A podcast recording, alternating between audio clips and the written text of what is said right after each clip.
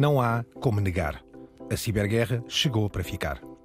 Os seus contornos são difíceis de explicar e o seu potencial é assustador. As guerras sempre se fizeram com as ferramentas do seu tempo, do seu cotidiano. O instrumento que usamos para caçar é também uma arma. As estradas por onde circulamos servem também para movimentar tropas.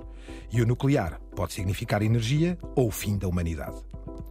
No mundo de hoje, as ferramentas e as redes digitais que utilizamos todos os dias são também instrumentos de uma guerra de todos contra todos que se trava no ciberespaço. Convém percebermos este fenómeno. Convém estarmos atentos à sua evolução, aqui, na Terra-média. The medium is not something neutral. It, it, does something to people. It takes hold of them, it roughs them up, it massages them, it bumps them around.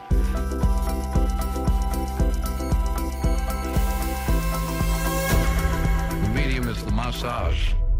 Bem-vindos à Terra-média. Cá estamos nós, os três peregrinos de capote e descalços, do costume a, a gravilhar este terreno eh, pantanoso e vincado, eh, de volta a, aos, aos, nossos temas, às nossas preocupações, é olhar para o mundo dos média e perceber que movimentos loucos são estes que acontecem de segundo a segundo.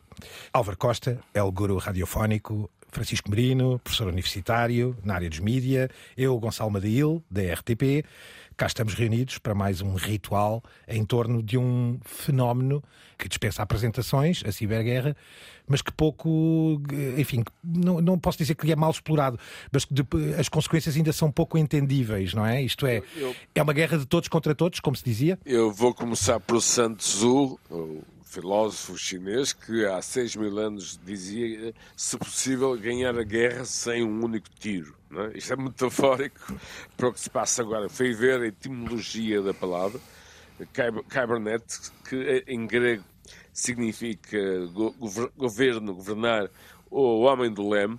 Depois o termo cybernetics, criado por Norbert Wiener, e de facto com um, o conflito eh, que hoje enfim, vivemos intensamente com todas as previsões do que iria acontecer no mundo digital, o que seria ou será a guerra do século XXI, é óbvio que passou, por exemplo, eh, com eh, o Zero Day, os ataques a partir da Bielorrússia, uma série de situações ocorridas, por exemplo, com grelhas de energia, o que se passou em países bálticos, Francisco. Nós já estamos em ciberguerra uh, há muito tempo. O termo guerra que, de alguma forma, cria a ideia de um confronto direto e, digamos, tradicional. Aqui, Francisco, se pudéssemos dizer como é que funciona a ciberguerra, funciona de todas as maneiras possíveis e imaginárias, não é? Sim, no fundo é isso e visa-nos diretamente, ou seja, todas aquelas ferramentas, como tu dizias há pouco, todo, todas as ferramentas e os utensílios que nós uhum. usamos no dia a dia transformam-se em alvos que se viram, que se viram contra nós. Uh, e por outro lado, é extremamente difícil perceber quem é que nos atacou de facto, não é? Uhum. Ao contrário de, de, de, uma bomba atómica que deixa sempre a smoking gun, não é? Podemos olhar para o lado e vemos uma arma a fumegar e identificamos quem é que foi o nosso bala, agressor. um projétil, não é? Que sobra. Aqui é quase sempre um trabalho muito complexo de detectar e é sempre alegadamente. Nunca temos verdadeiramente a certeza de quem está por detrás, não é? Francisco, o que é que se passou no Irão há alguns anos atrás? Terá sido de alguma forma eh, a primeira red flag do que vinha aí? De repente, eh, muita coisa deixou de funcionar no Irão e aparentemente terá sido um, um ataque cibernético por parte eh, de forças norte-americanas. Sim, normalmente é o case study, até falavas há pouco, é do, esse, é? falavas há pouco do Zero Days, Álvaro, e há, há, um, há, um, documentário excelente que se chama mesmo Zero Days, que acho que já falámos dele até aqui na, na Terra-média, no outro episódio, uh, e na prática os Estados Unidos abriram a guerra cibernética, não é? Uh, apesar de toda a moral que normalmente os acompanha, foram, aqui, foram eles que inauguraram, de certa maneira, com o Stuxnet, ou seja, um vírus muito uhum. particular que atacava, que se distribuía através do Windows e que atacava uma, uma série de estruturas da Siemens e que visava o, o programa nuclear uh, iraniano. E na altura toda a gente considerou quase como um sinal ao mundo: ah, pera, podemos fazer isto, não é? E daí em diante as coisas. Não terá sido o primeiro ataque cibernético, mas esta escala de um Estado contra um Estado Exato. e tão assumido e declarado foi seguramente, não é? Eu posso mas há uma dúvida que eu tenho, que eu Diz, Álvaro, sim, sim. colocar-te como especialista, o programa nuclear iraniano não estava online. Uh, não, UBS, não é? Sim, foi, e foi uma, uma, uma um, por, via USB, uma agente, Exato. aparentemente, que conseguiu, uh, uh, ou seja, no fundo, por, por maiores que sejam as nossas defesas contra a rede, no final basta alguém colocar uma, uma pen, não é? E, e, e, as coisas correm mal a partir daí. Um malware. Embora eu aqui, Álvaro, tenho de confessar que não sou bem especialista em vírus informáticos.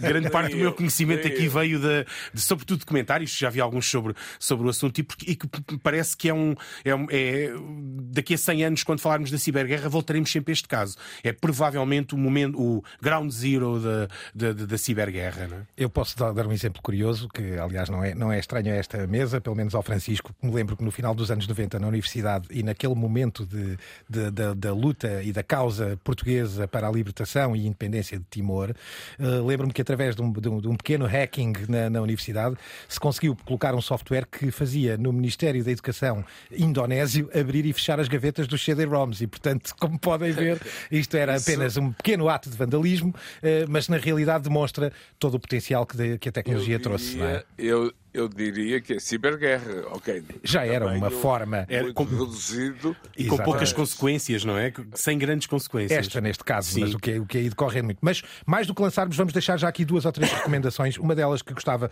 sobre uh, o que é a ciberguerra chama-se How Cyber Warfare Actually Works, como é que funciona realmente é um a ciberguerra. Tutorial, digamos assim. Exatamente, da Curiosity Stream, que aqui recomendamos. Cyber warfare has the potential for destruction without consequences. In this new battlefield, there are no rules of engagement, there are no Geneva Conventions, there are simply cutting edge aggressors and vulnerable targets who have not yet realized the doors they've left open. Experts believe that today represents a waiting period. The weapons exist, they've been developed, and they could even be out there already, embedded in the world's machines, laying dormant until the time comes for them to unleash their destructive potential. Deixo também já um outro, uh, o futuro da ciberguerra, The Future of Cyber Warfare, chama-se Origins, uh, a jornada da humanidade. É um documentário muito interessante também da National Geographic. Ouçamos uns segundos. September 11, 2001 terror strikes set the tone for warfare in the 21st century. But the 21st century has also seen the rise of another kind of warfare warfare that lets nations and loners do battle without guns or bombs. These days, the biggest threat we face may be a rogue actor with a laptop and a desire to wreak havoc. Ora, compreender e explicar a ciberguerra não é mais do que formas de demonstração de luta, de destruição, de retaliação, de provocação, feitas através de meios digitais, neste caso através das redes, e com isso toda um, uma panóplia de possibilidades que podem ir por perverter a indústria, bloquear informações, eh, raptar e sequestrar dados, eh, seja o que for, não é? E, portanto, as, são, são muitas as formas. Mas há, de facto, eh, episódios bíblicos, não é? Francisco, trazias aqui um que era o Kim da Coreia do Norte contra a Sony. É verdade, é um dos, dos mais engraçados.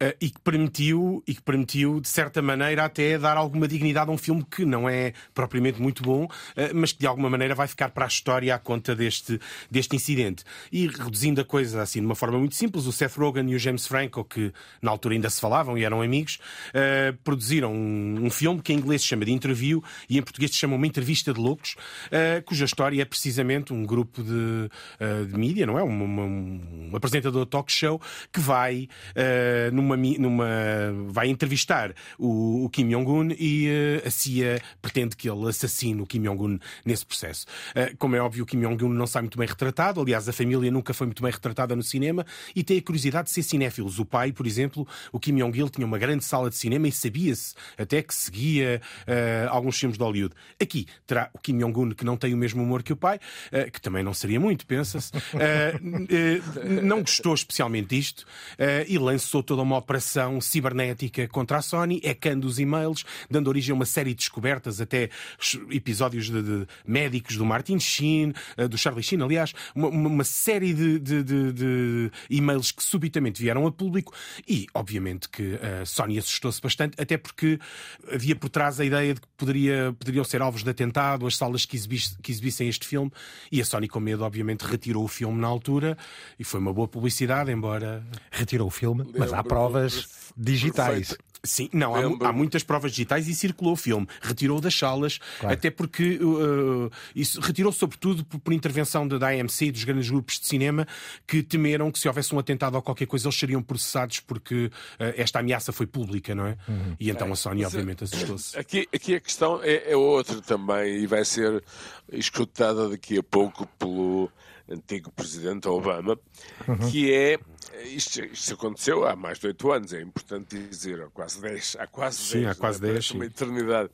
E, acima de tudo, hum, a ideia que hum, alguém, alguns, pode não gostar de alguma coisa e de repente começou aqui uma espécie de cancel culture, ou seja, um, colocar de lado, destruir, não exibir algo que não agrada a A, B ou C. Neste caso é evidente, Francisco, estamos a falar uh, de um país, estamos a falar de um ditador, estamos a falar de uma questão geoestratégica ou política.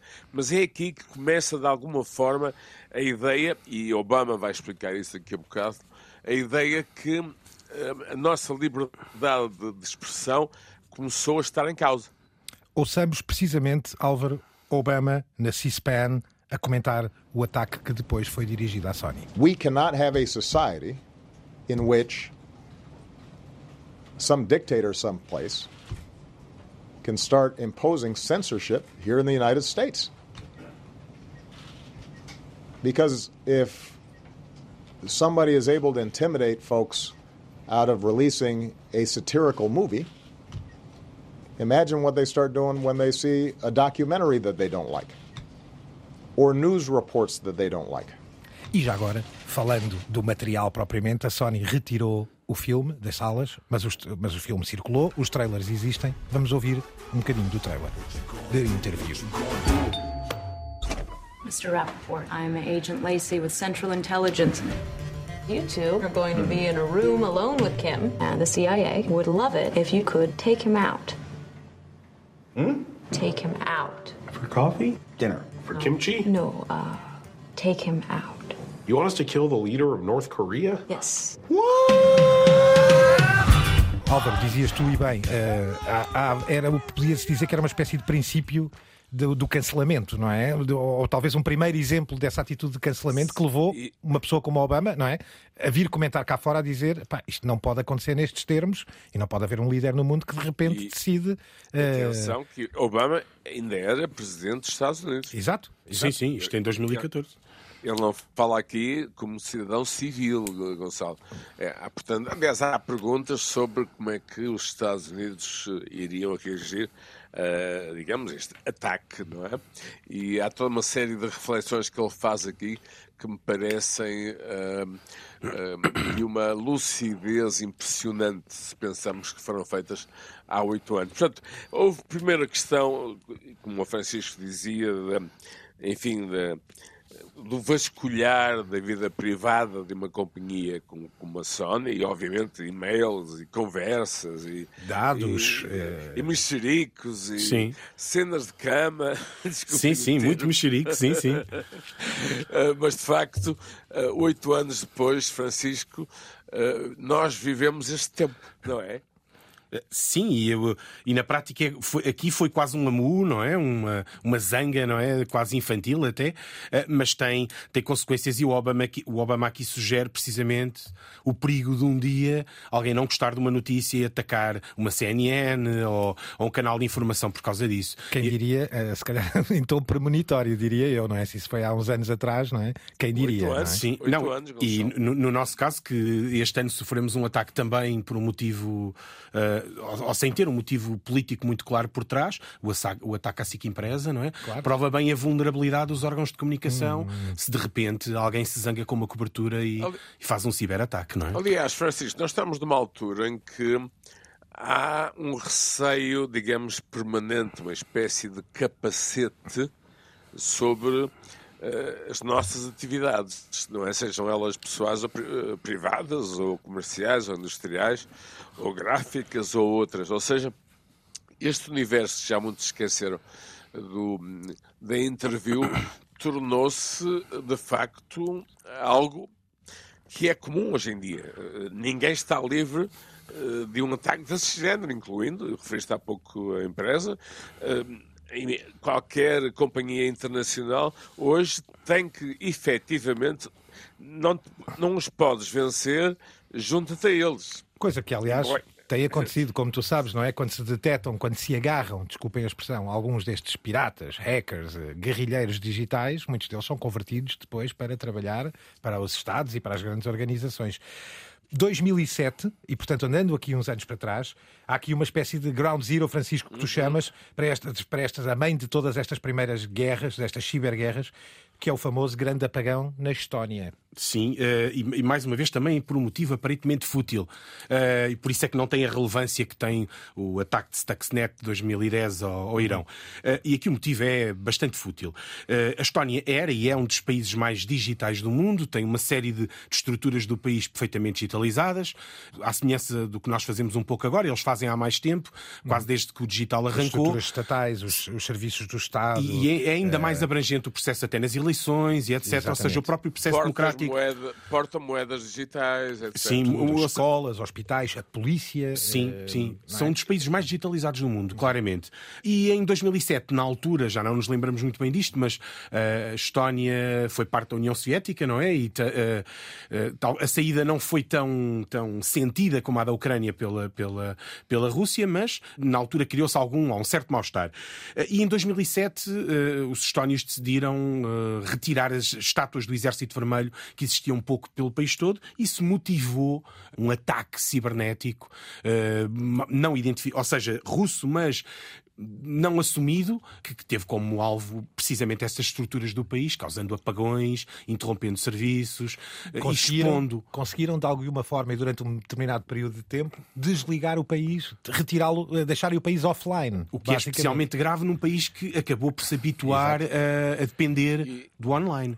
E essa é a questão que me parece, do ponto de vista da nossa vida pessoal, é óbvio que estamos a falar de uh, contextos geo, geopolíticos, neste caso os países bálticos que deixaram a União Soviética, no outro caso, digamos, a falta de sentido de humor do ditador da, da Coreia do Norte e, obviamente, as ligações uh, geoestratégicas uh, da Coreia do Norte com, com os Estados Unidos, mas Francisco, o que está aqui também em causa é a nossa vida pessoal, ou seja, de repente a grid, ou seja, a grelha desligada, os hospitais deixam de ter energia, deixamos de ter possibilidades de comunicar, é esta distopia que no fundo uh, envolve a ciberguerra e a ciberguerra volta a ser falada porque, obviamente, temos uma guerra uh, tradicional a ocorrer neste momento em território ucraniano? Esta é talvez uma das questões mais complexas, porque é uma guerra aparentemente menos visível, aparentemente menos tangível, e onde a informação sobre o que sucede é realmente tardia, penso eu também, talvez por segurança, não é? Por exemplo, este caso da Estónia que aqui falávamos, gostava de trazer aqui, Francisco, é a Marina Kaliurand, suponho que é este o nome, que é uma antiga ministra dos negócios estrangeiros da Estónia, provavelmente eh, eh, exercia eh, como ministra na altura do ataque. E é? foi embaixadora na Rússia também. Ainda, ainda por cima. Sim, ou seja, tem tinha, teve um contacto quase direto com, com, com esta operação. Não? É? Ouçamos o seu comentário a este ciberataque à Estónia, que ela, fala, que ela conta a posteriori, neste link interessante da Bertelsmann Foundation. Estonian institutions like banks, emergency services, websites of President, Prime Minister, government, MFA, MOD. For several occasions, it caused shutting down internet.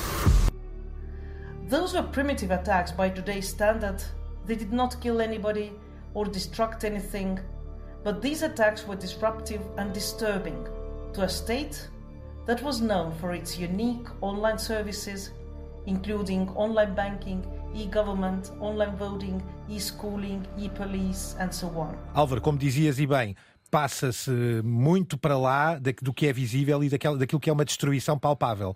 Hospitais, bases de dados, imaginem os, os, os, sistemas de base de dados, por exemplo, os processos clínicos e de medicação dos pacientes. Imaginem-se a indústria pesada e, e, e, máquinas que controlam a indústria pesada absolutamente descontroladas. Enfim, o grau de dano pode ser absolutamente apocalíptico. E, neste caso, data is not a massage. Exatamente, neste caso é tudo menos uma massagem, não é? É tudo menos uma massagem. Ao... Mas, de facto, este é um aspecto que me parece, por vezes, quando se fala em ciberguerra, é evidente que Uh, lá está, eu como, enfim, estudante de linguística consigo distinguir isso, a ideia de guerra no significado e a ideia de guerra no significante e, e a ciberguerra, como estamos a ver, eu acho, Gonçalo, que hoje estamos a fazer um grande serviço público. Parabéns a vocês e a nós. De facto. era, era, era inevitável e esperamos apenas que este programa seja didático e não sofra retaliações. Isso, isso, isso é que não convém. Portanto, já sabem é? que neste exato momento, Alvarinho, se a tua voz de repente ficar estranhamente distorcida e a do Francisco parecer a Lady Gaga, já sabemos que alguém está a interferir e que não está a gostar de que alguém... nós abordemos este tema. Alguém da Sibéria ou da Mongólia. Exatamente.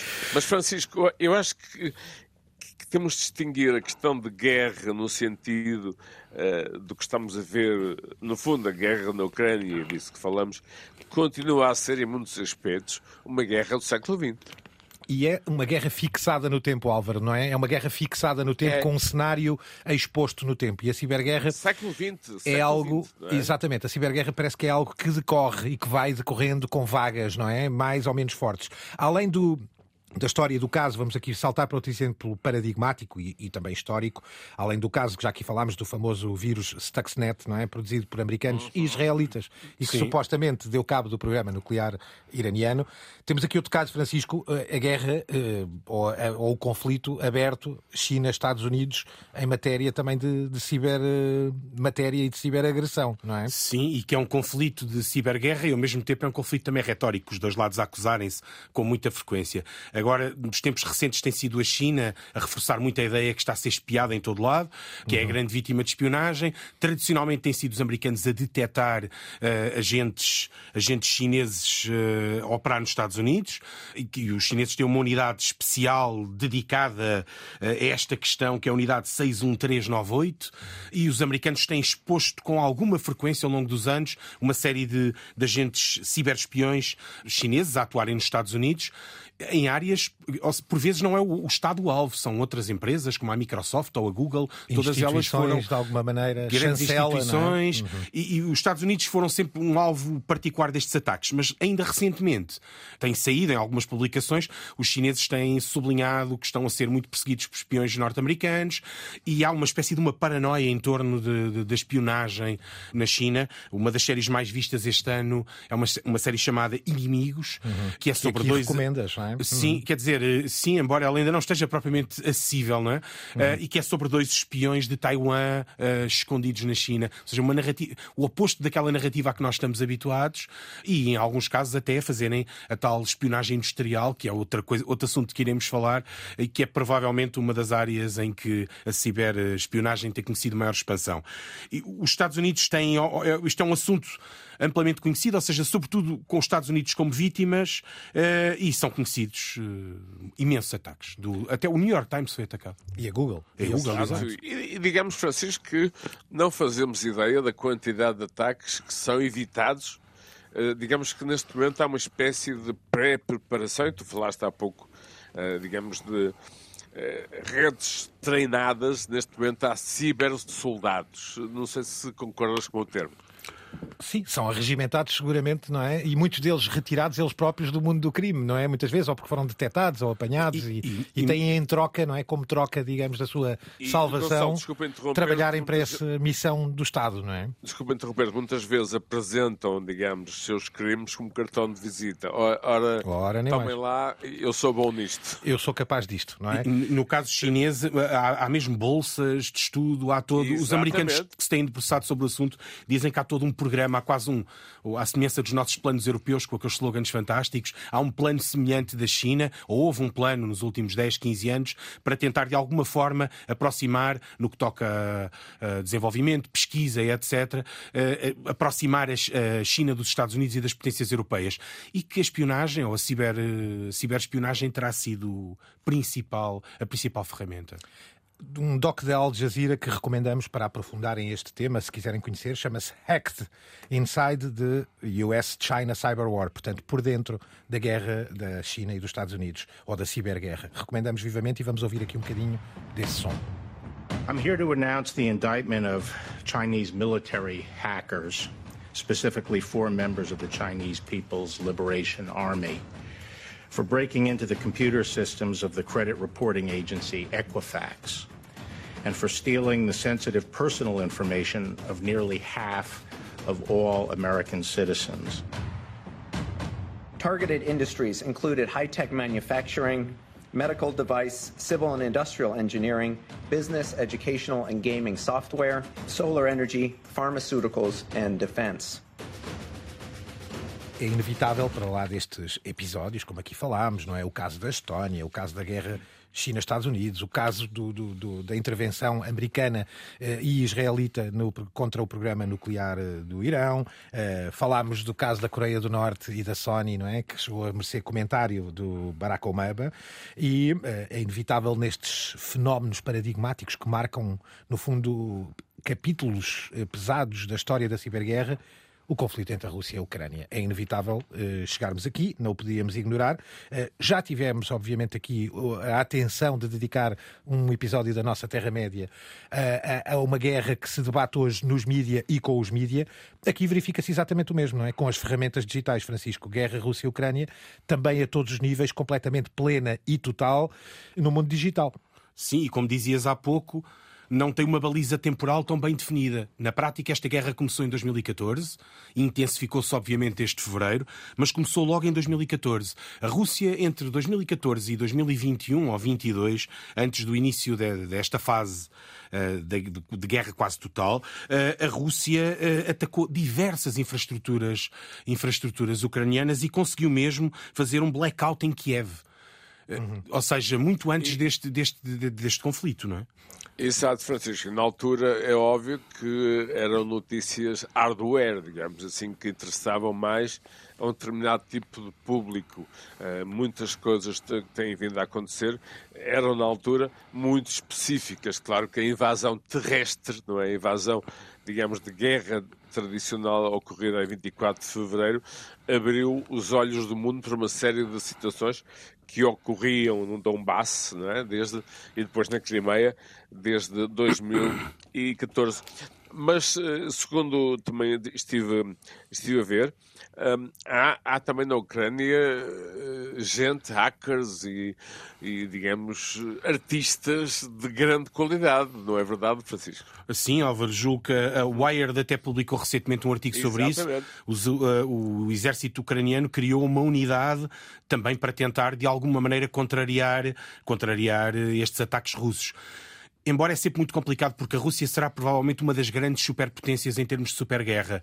Eh, e aqui, mais uma vez, a, Ucrânia vê-se numa posição de David, não é? Contra Golias. Mas, Francisco, apesar de tudo, já passaram mais de 100 dias, não é? Uh, não aconteceu. Uh, na área da ciberguerra, o que todos esperavam a 24 de fevereiro. Há assim uma espécie de paz podre, não, não concordas nessa área? Sim, estava toda a gente à espera que acontecesse qualquer coisa de bombástico Sim, ou muito vistoso.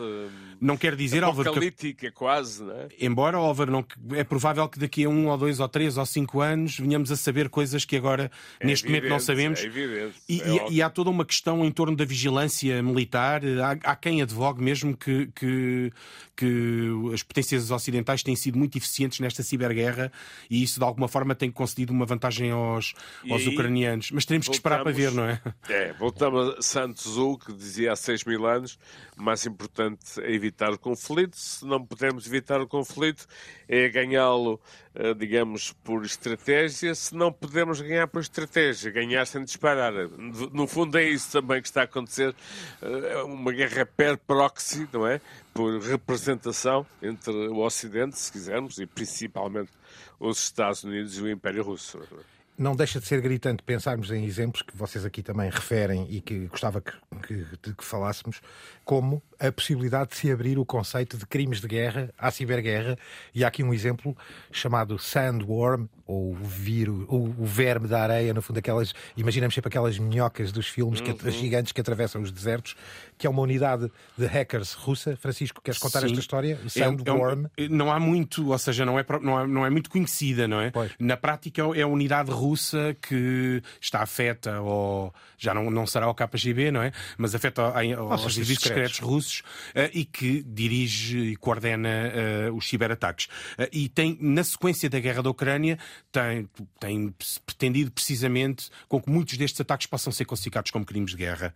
Esse é precisamente um dos, um dos argumentos e uma forma, talvez, de refriar um bocado as, as ações deste tipo de grupos, que, por definição, se escondem, ou seja, ao contrário de um exército quando ataca, normalmente, tirando alguns exemplos muito, muito bizarros de false flag, normalmente quando um exército ataca, nós sabemos que atacou, não é? Exato. Eh, e aqui não e é um reivindica, não é? é? É bastante camuflado este tipo uhum, de ataques. Uhum. Daí estes nomes fantásticos parecem extraídos de um filme de ficção científica ou dos X-Files, a, a unidade 61398, o Sandworm, ou seja, no fundo são os organismos que combatem esta guerra e que eles próprios não são muito claros. Não?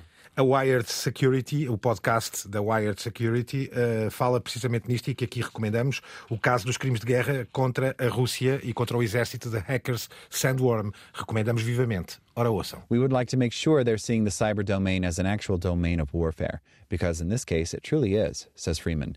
She emphasizes that any cyber war crime charges should be in addition to, not instead of, charges for the ongoing massacres, reckless killing of civilians, and mass deportations in Ukraine.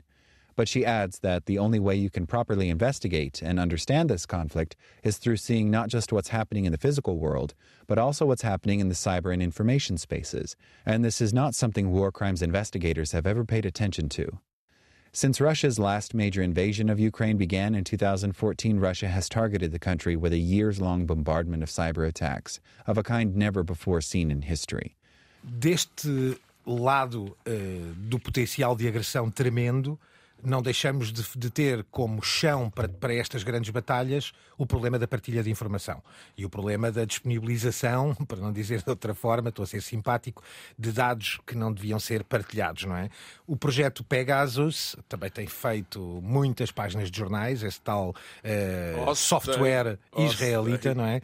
Eh, que Álvaro mostra precisamente isso, com armas como estas, que supostamente são criados, softwares criados para uh, o, uh, enfim, o controle e a monitorização de certos dados, mas apenas supostamente por Estados de direito e afins, pelos vistos têm tido utilizações para lá disso. A empresa que o faz, israelita, nega, mas quer dizer, não há melhor instrumento de ciberguerra do que ter, primeiro e antes de tudo, uma plataforma de dados absolutamente maravilhosa e ao dispor. É inevitável, é inevitável que esta tecnologia possa cair nas mãos erradas, não é? Uh, qualquer pessoa uh, é uh, amante da, da, lei até deixar de o ser, não é? é um, talvez um dos uh, possíveis. É um fundamental, não é? Claro, é, é, um dos possíveis solos para esta guerra, não é? Esta ciberguerra depende também destas plataformas que têm dados, não só aqui, mas também na ciberespionagem industrial. Mas, no é... caso de Pegasus, há também eh, um pouco a ideia do avanço de, de Israel e do hub Tel Aviv, onde tu estiveste, sim, onde sim. existe uma Silicon Valley, digamos Existe, assim. aliás, o famoso Waze, não é? Que nasce está, eh, em Israel, precisamente, o software. Isto não acontece por eh, acaso, e a ideia que Pegasus eh, nos está a ouvir agora. Portanto, boa tarde, boa noite, bom dia. Exato, ainda bem que és educado, convém. Aliás, Álvaro, o receio é que a Pegasus esteja sempre a ouvir, não é? Cada vez que ligas o telemóvel, que te possa estar sempre a ouvir.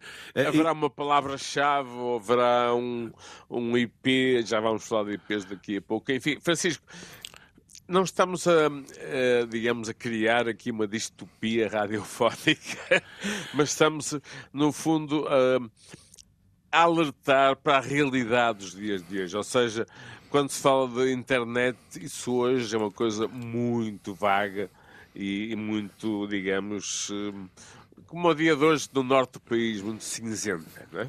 Sim, e neste caso do, do Pegasus eh, foi descoberto por acaso, ou seja, uhum. uh, o software terá sido inventado em 2016 por aí e foi descoberto com, quando um ativista dos direitos humanos uh, recebeu um link suspeito e decidiu investigar e descobriu que estava a ser alvo de um, um spyware, neste caso o Pegasus. e já teve, ou poderá ter tido vítimas, o Jamal Khashoggi, o, uhum.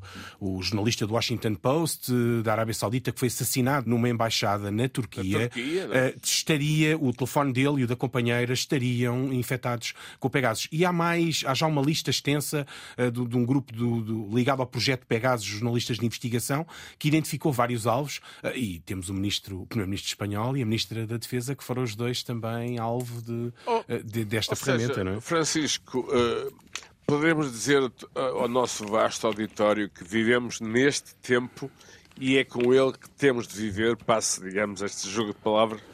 Eh, sim, e ainda por cima, o Pegasus, por exemplo, infecta uma ferramenta do nosso cotidiano e da, da qual dependemos inteiramente, que é o, o, telemóvel, não é? O smartphone. Aquilo que nasce supostamente para uh, apoiar o combate ao crime e, acima de tudo, ao terrorismo, não é? E nasce no seio de uma empresa inovadora, de uma startup israelita. Recomendo, aliás, que vejam um, há um 60 Minutes, um dos episódios que é dedicado e que fazem uma visita à sede da empresa e conversam com, com todos. Uh, recomendamos também.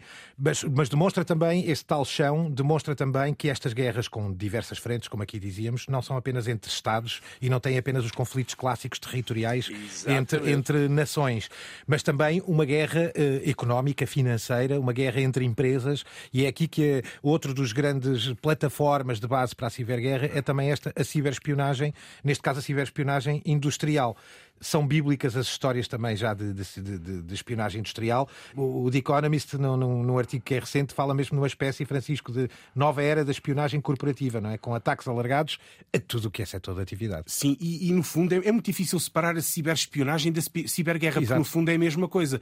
Ou seja, nós entramos, no, invadimos o território do nosso inimigo, entre aspas, e ou plantamos desinformação, ou anulamos as capacidades de produção dele, ou vandalizamos, ou extraímos apenas dados, não é? Uhum. Uh, o, o The Economist defende que uh, o que define esta nova era da, da, da ciberespionagem é o facto dela se ter espalhado para todas as áreas. Já não são as grandes empresas tecnológicas que se dedicam a espiar os seus adversários para ganharem uma vantagem em, em algum protótipo, etc. Uh, mas qualquer tipo de IP, qualquer tipo de propriedade intelectual pode ser alvo de, de, de ciberespionagem. Já há casos envolverem a agricultura, uhum. já há casos envolverem a educação, já há casos envolverem a cosmética. Uh, ou seja, é, é neste momento um fenómeno fenómeno bastante abrangente, ao ponto da maior parte das empresas terem que contratar uh, gente encarregue de proteger é.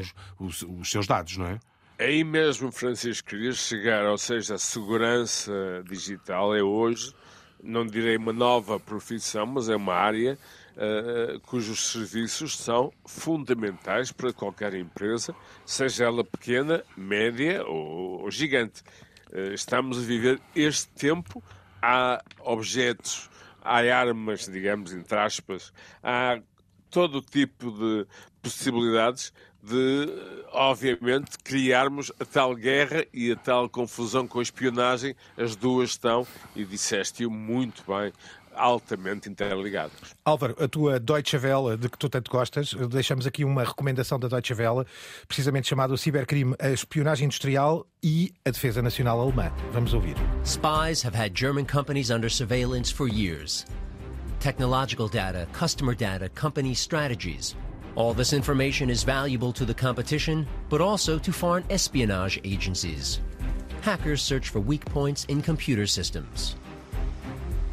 No country in the world is more spied upon than Germany.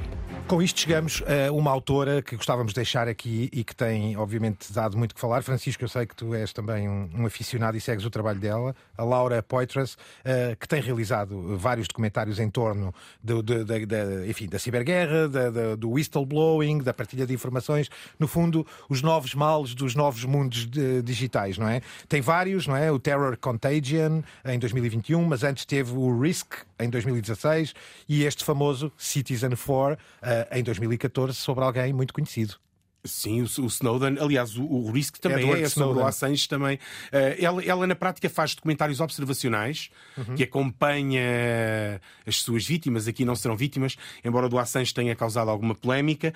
Neste caso, ela acompanha a fuga toda do Snowden uh, e está com ele uh, no, no, no, hotel. Ou seja, é um excelente documentário, já, já tem alguns anos, 2014.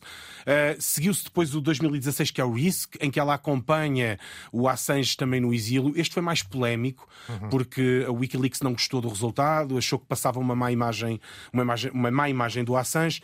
Eu não concordo, até acho que acaba por, de alguma maneira, humanizar o Assange, que já era uma figura bastante diabolizada, embora certamente que não passa a ideia dele ser um santo, não é? Obviamente. Uh, mas é bastante bem conseguido. E este Terror Contagion 2000 e 2021 é uma curta documental uh, integrada num, num, numa coisa mais vasta chamada The Year of the Everlasting Storm uh, e que é sobre o Pegasus, precisamente, que estávamos uhum. aqui a falar há pouco. Aí está, uma senhora atenta que devia ser convidada deste programa. Sim, poderia, deveria, sim, seria uma figura interessante. Sabe, um quem Lá sabe, quem sabe. Lá chegaremos. Não queria deixar de lançar aqui o Citizen 4, que recomendamos vivamente, documentário de Laura Poitras sobre Edward Snowden. Laura, at this stage I can offer nothing more than my word. I am a senior government employee in the intelligence community. I hope you understand that contacting you is extremely high risk. For now, know that every border you cross, every purchase you make, every call you dial, every cell phone tower you pass, friend you keep, site you visit, and subject line you type is in the hands of a system whose reach is unlimited, but whose safeguards are not. In the end, if you publish the source material, I will likely be immediately implicated. Ask only that you ensure this information makes it home to the American public. Thank you and be careful. Citizen 4. Há uma outra recomendação que podemos deixar cá, chamada The Perfect Weapon. É um documentário da HBO que depois acabou por declinar também, e espero estar a dizer isto bem, em obra literária, não é? Já, já recomendámos um livro que eu já tive o cuidado de mergulhar e que é densíssimo, uh, chamado precisamente A Arma Perfeita, The Perfect Weapon, do David Sanger, e que também já agora deixava só aqui a título de, de referência. Vamos ouvir um bocadinho do David Sanger a falar sobre os princípios que o levaram, obviamente, a esta publicação. It is not an unreasonable task for um, a generation that's coming along to figure out how to undo the mess that we so neatly built.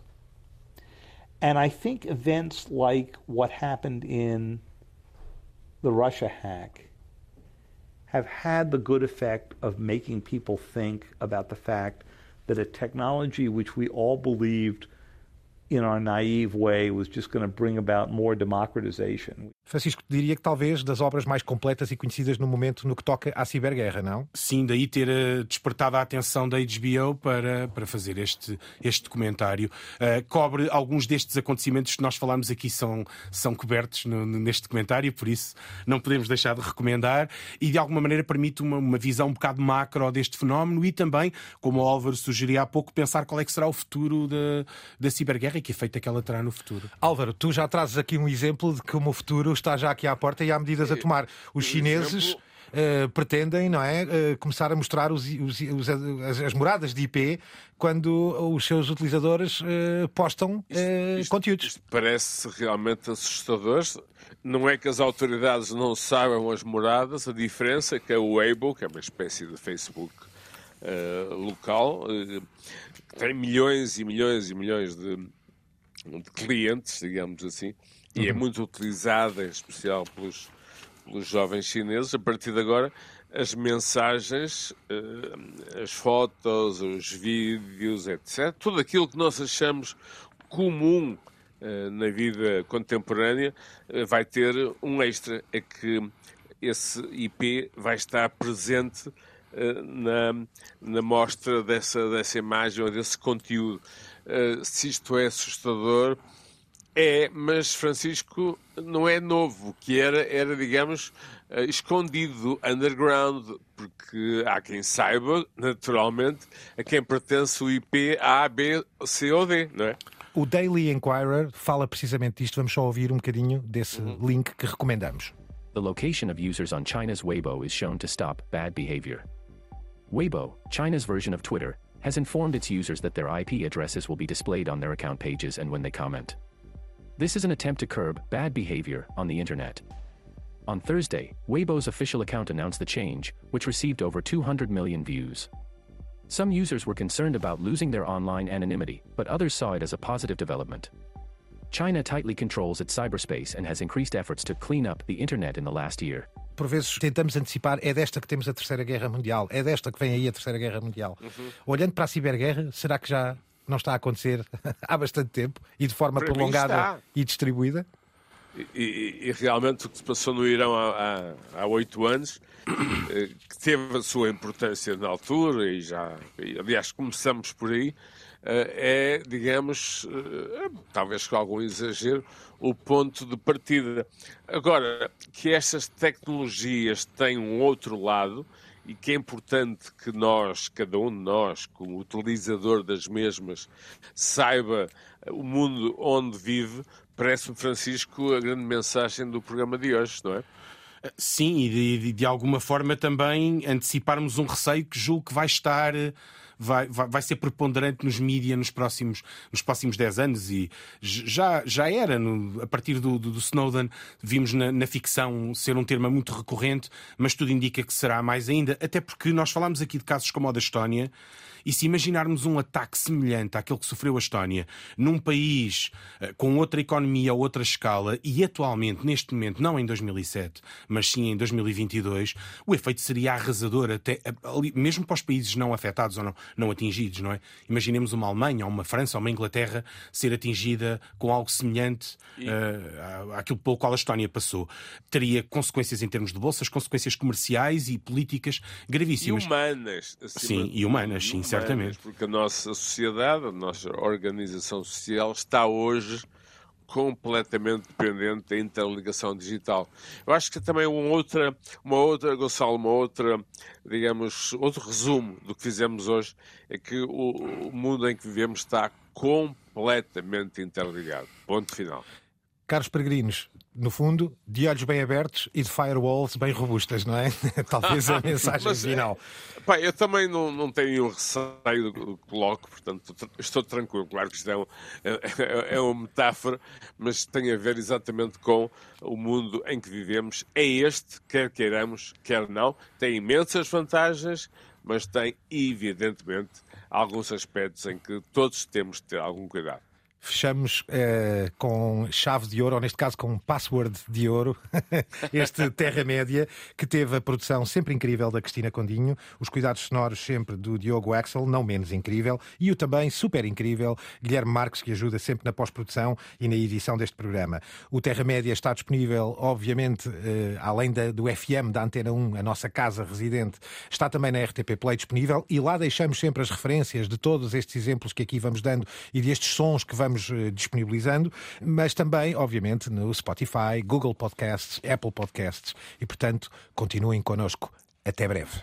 The medium is not something neutral. It, it, does something to people. It takes hold of them, it roughs them up, it massages them, it bumps them around.